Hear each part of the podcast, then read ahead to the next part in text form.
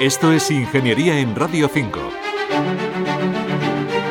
Una de las lecciones que hemos aprendido en la guerra de Ucrania es que el campo de batalla terrestre y naval está saturado de toda clase de sensores y cada vez es más difícil esconderse.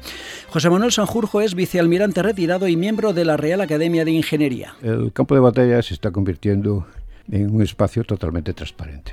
Esconderse va a ser muy difícil. Pero bueno, tampoco hay que dar facilidades, ¿no? Todo lo que sea evitar la detección es yo creo que lo que está encima de la mesa. Y la detección tiene que ser en todos los dominios, ¿no? En el dominio aéreo, en el dominio terrestre, en el dominio naval, de superficie y submarino, y en el dominio cibernético. El camuflaje significa aplicar color y materiales a equipos militares de todo tipo, desde los trajes de combate a las aeronaves, con el fin de ocultarlos de la observación o para confundirlos con el entorno.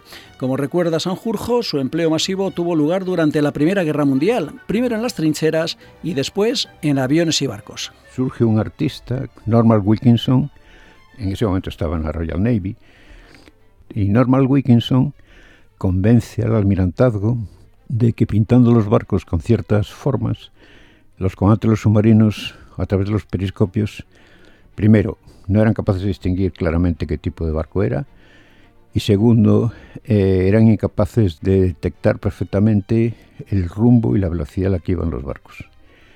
Con lo cual, eh, bueno, era una manera, no de camuflaje, pero una manera de, confundir a los comandantes de los submarinos el almirantazgo compra la idea, la compra también en Estados Unidos, se llegan a pintar creo que cerca de 10.000 barcos con formas de estas, el Dachshund famoso inglés.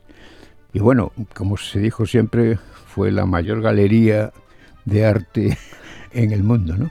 La verdad es que por falta de datos no hay una conclusión clara si verdaderamente mereció la pena el esfuerzo.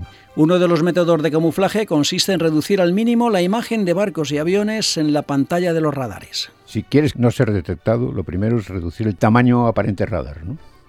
El tamaño físico de un cuerpo, por ejemplo, un buque, no tiene nada que ver o tiene poco que ver con el tamaño que ve el radar. De hecho, por ejemplo, un, un B1 puede tener un tamaño de un pájaro pequeño. Es lo que ve el radar. Esa es la primera medida, reducir lo que se llama la sección radar equivalente, que es el tamaño que ve un radar de un cuerpo físico. El agua, advierte José Manuel Sanjurjo, es un medio excelente para la propagación del sonido y los esfuerzos se centran en disminuir la firma sónica de barcos y submarinos. Los sonares, sobre todo pasivos, son capaces de oír a una gran distancia. En un submarino, todo lo que sea producir ruido es el beso de la muerte. Todo lo que sea cavitación de la hélice, ruido propio del que se transmite al casco, etcétera, bueno, eso es, crítico ¿no? en el diseño de un submarino. El calor del cuerpo de los soldados puede ser detectado mediante dispositivos de infrarrojos como las cámaras de visión nocturna. Muchos textiles de camuflaje ya abordan este problema. Más complicado resulta disimular el calor que desprenden los motores de barcos y aviones y que sirve de blanco para los misiles enemigos. La firma infrarroja es otro de los temas eh, muy importantes de reducir. En los buques, sobre todo, las salidas de gases de propulsión y en los aviones la salida, las, la salida de las toberas de propulsión, porque todo lo que sea infrarrojo es también eh, fácil detectable. Y como destaca José Manuel Sanjurjo, a pesar de estos sistemas tan sofisticados, en ocasiones la mejor forma de pasar desapercibido es recurrir a métodos tradicionales. Silencio radio, que no se utilice la radio en ciertas condiciones. De hecho, los barcos todavía siguen utilizando a veces eh, señales visuales entre ellos para tener silencio radio. Claro.